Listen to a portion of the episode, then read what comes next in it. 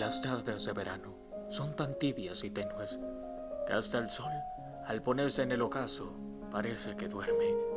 La noche queda cerca, la tarde palidece, los grillos acompañan en sonata la tarde que muere, y nacen las estrellas en el cielo, y escondidos aroman los cafetos entre cañales verdes. He paseado contigo en esas tardes, con los cuerpos unidos y las manos temblando, tan aparentemente solitarios, y he sentido tu aliento uniéndose a mi aliento para iniciar la dulce sinfonía del amor incompleto, preludio de caricias y de besos, luego el andante suave del jadeo, el alegro, amoroso de la unión anhelada de dos cuerpos que vibran al mismo tiempo. Esas tardes tan tibias son tesoro, oro molido en un breve momento.